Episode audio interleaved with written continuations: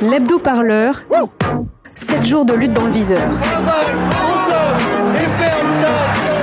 Cette semaine, dans l'hebdo-parleur, le corps de l'Union, c'est sacré. Partie 2. Je suis orange Le temps qu'il faut, Christophe. C'est toi qui vas gérer les affaires en mon absence. Christophe, tu te prépares des nuits blanches Laurent, les employés d'Amazon veulent pas reprendre le boulot. Allons, allons, vous remettez vos employés au turbin à faire des respirateurs. Et euh, je paye plus d'impôts? Valse Mais qu'est-ce que vous trafiquez? Je trafique pas, j'arrose. Alors, Dupré, allez, circulez, la France a besoin de respirateurs Le kéké de la République a fini sa tournée des usines en grève. Voici venu le temps pour ses ministres de lui rendre compte de leurs progrès. Autour de la table du Conseil des ministres, les voilà qui se relaient pour justifier leurs échecs. Les Françaises et les Français ont peur de sortir travailler. Voilà les arrêts de travail qui s'accumulent. Quant aux maires des petites villes, ils refusent de mettre leurs employés au turban. Bref, la France est bloquée. C'est un véritable conseil de guerre que doit présider Christophe Castaner.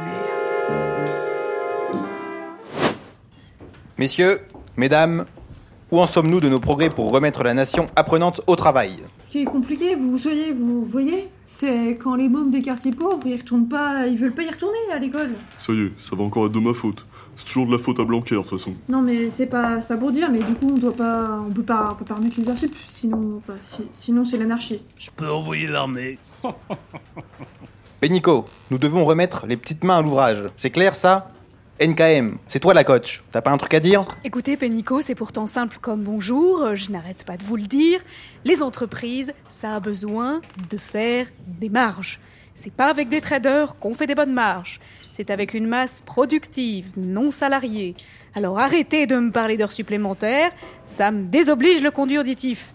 Et puis ne montez pas sur vos grands chevaux, j'aime pas beaucoup ce genre d'éclat. Non mais et les féministes là, elles veulent une allocation revalorisée pour torcher les mômes du travail domestique qu'elles disent. Non mais moi, euh, je suis pas la ministre du travail et des bonnes femmes, hein. Je préviens. Bon écoutez Pénico, soignez-vous, sinon je vais vous seringuer moi-même et ça sera pas du joli joli. Hein. Monsieur la ministre. On vous demande pas la lune. Faites en sorte que la France se remette discrètement au boulot avant la mi-mai. Et d'ici là, que le business continue le plus possible. Puisque la fermeté vous sied à ravir, monsieur le ministre, j'ai un autre sujet sur lequel vous allez pouvoir exercer vos facultés. Ah oui Lequel? Euh, L'argent, monsieur le ministre. Il n'y a plus rien qui rentre. Avant son départ, le taulier avait comme qui dirait un train de vie étatique élyséen, voyez-vous. Et les créances, moi, ça me rend nerveux. Mais oui, le maire, mais oui. Moi aussi, je préfère les bourses pleines aux bourses vides. Qu'est-ce que vous croyez? On va remettre tout ce beau monde sur la ligne directe avec le fisc. Je peux leur envoyer l'armée.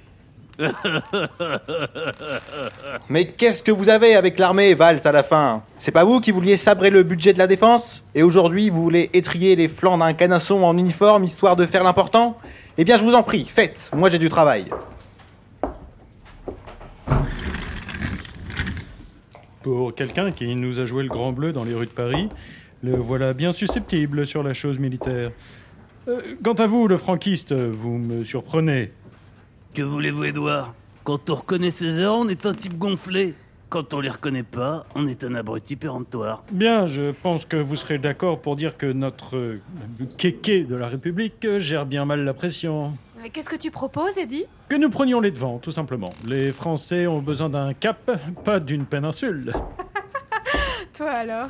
Bon, il faut faire rentrer l'argent dans les caisses, messieurs. Les négociations, les fleurs, les courbettes aux 20 heures, ce temps-là, c'est fini. Nous avons trop longtemps cédé aux chantages odieux des gauchistes de tout poil. Le kéké est en train de saloper le boulot que j'ai fait, euh, que nous avons fait sur les retraites. Nous ne devons pas laisser faire.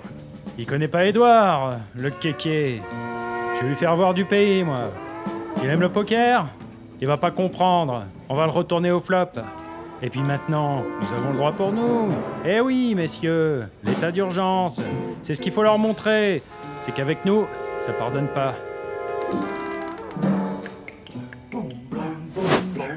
Pendant l'instant, dans la vraie vie des vrais gens.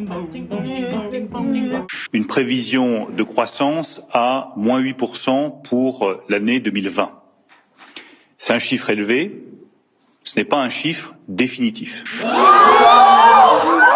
Quand je dis 120%, c'est l'hypothèse basse. Ça va peut-être monter à 130, 140, 150%. C'est donc c'est des dettes qu'à un moment, il va falloir soit rembourser, euh, soit effacer. Il va falloir trouver des méthodes inimaginables aujourd'hui et on n'a pas la moindre idée de ce qui va se passer. Les économistes aujourd'hui disent tous on ne sait pas plus le confinement dure, plus la catastrophe économique sera euh, sera lourde et lourde de conséquences. Donc c'est la seule chose que j'ai voulu dire parce que je pense que ce qui me fascine actuellement, c'est qu'on est effectivement dans euh, bah, c'est le c'est le dans dans, dans, dans l'empathie, etc. Euh, oui, c'est terrible ce qui se passe. Sur une mort n'est jamais agréable. Hein. Je rappelle quand même qu'il y a 150 000 morts de cancer par an. Euh, il y a des maladies infectieuses qui ravagent la planète. Mais pas avec des services de réanimation qui sont ainsi euh, débordés. Vous voyez bien que là, on est face à de l'inédit. Quand même. Oui, mais vous êtes, parce que vous dites ça parce que vous êtes en France. Je voudrais pas faire ma raclette, mais la soirée s'annonce pas super. Elle s'annonce encore pire que celle de 2008. La crise économique qui s'annonce après cette pandémie fait trembler le gouvernement.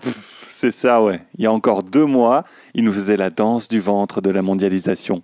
Et maintenant, ils ont la méga trouille que les fonds de pension américains fassent des OPA hostiles sur toutes les boîtes françaises. Bruno Le Maire est ministre de l'économie.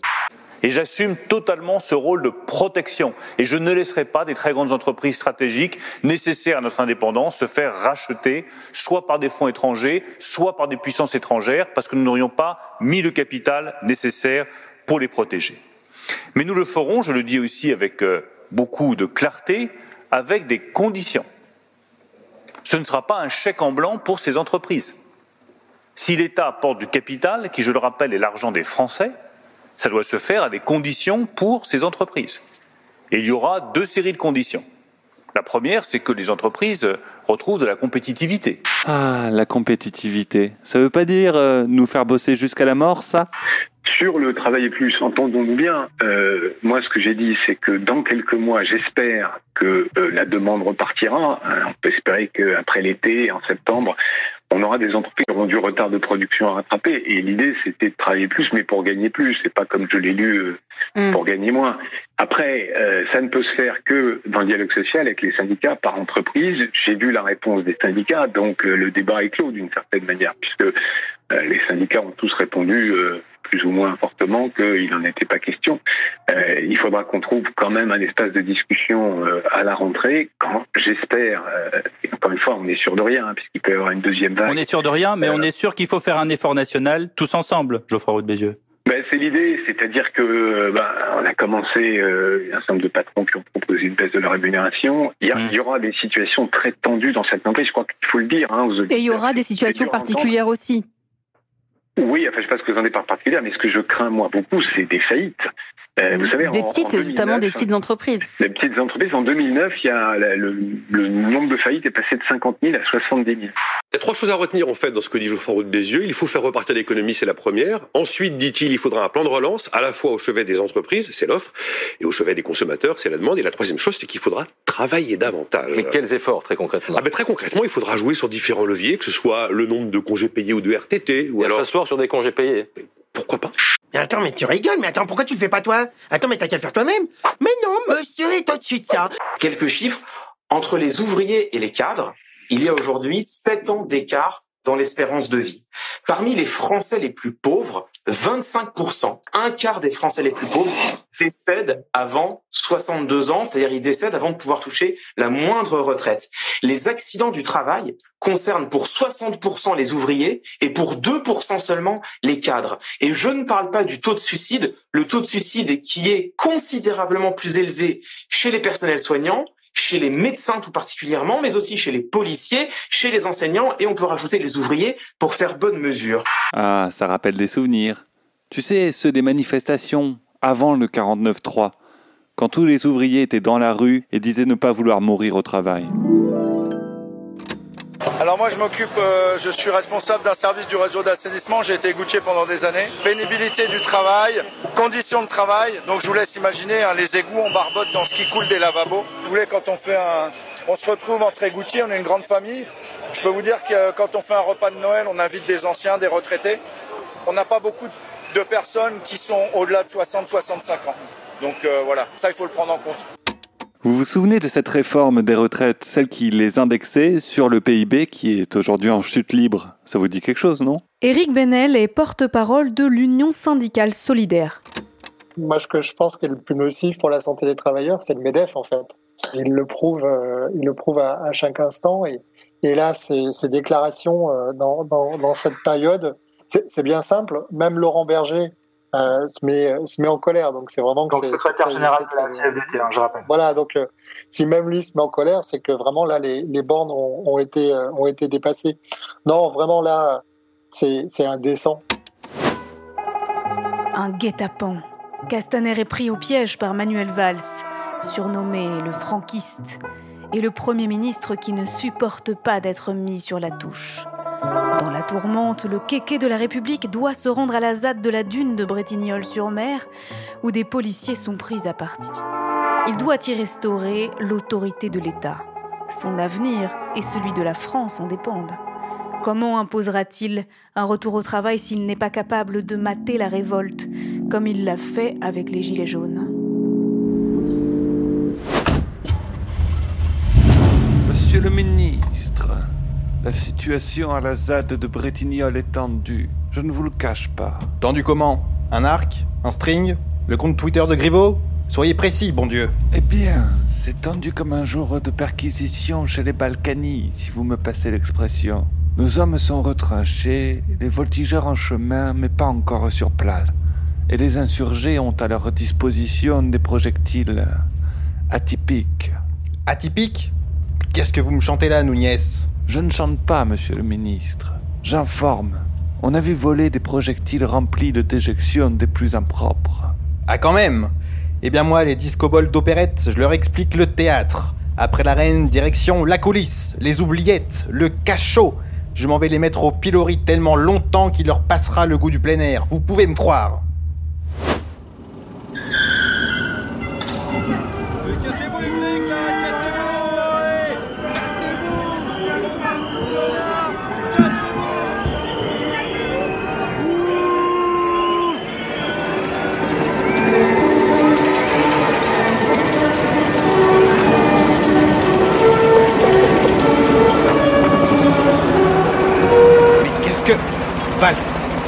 vous avez encore foutu Il a envoyé l'armée, ce con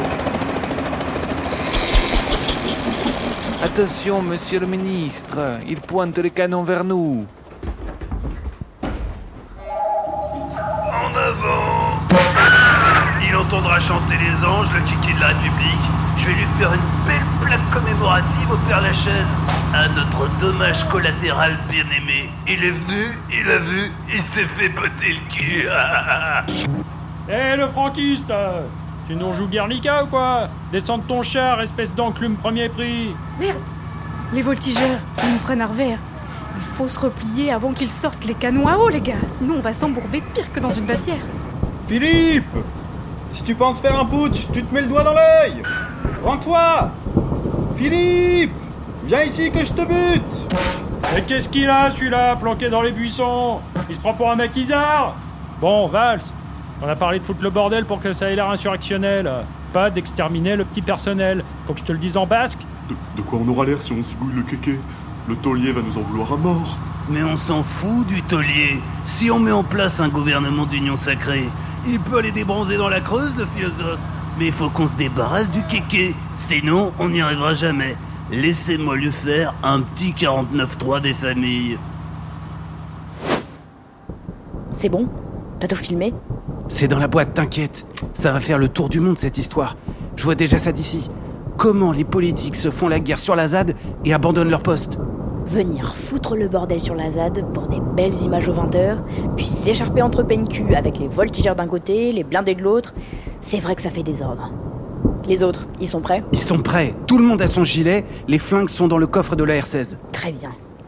Laissons nos amis de la haute échanger des politesses au firmament des abrutis. Nous, on va prendre l'Elysée et expliquer la République populaire à tous ces tocards.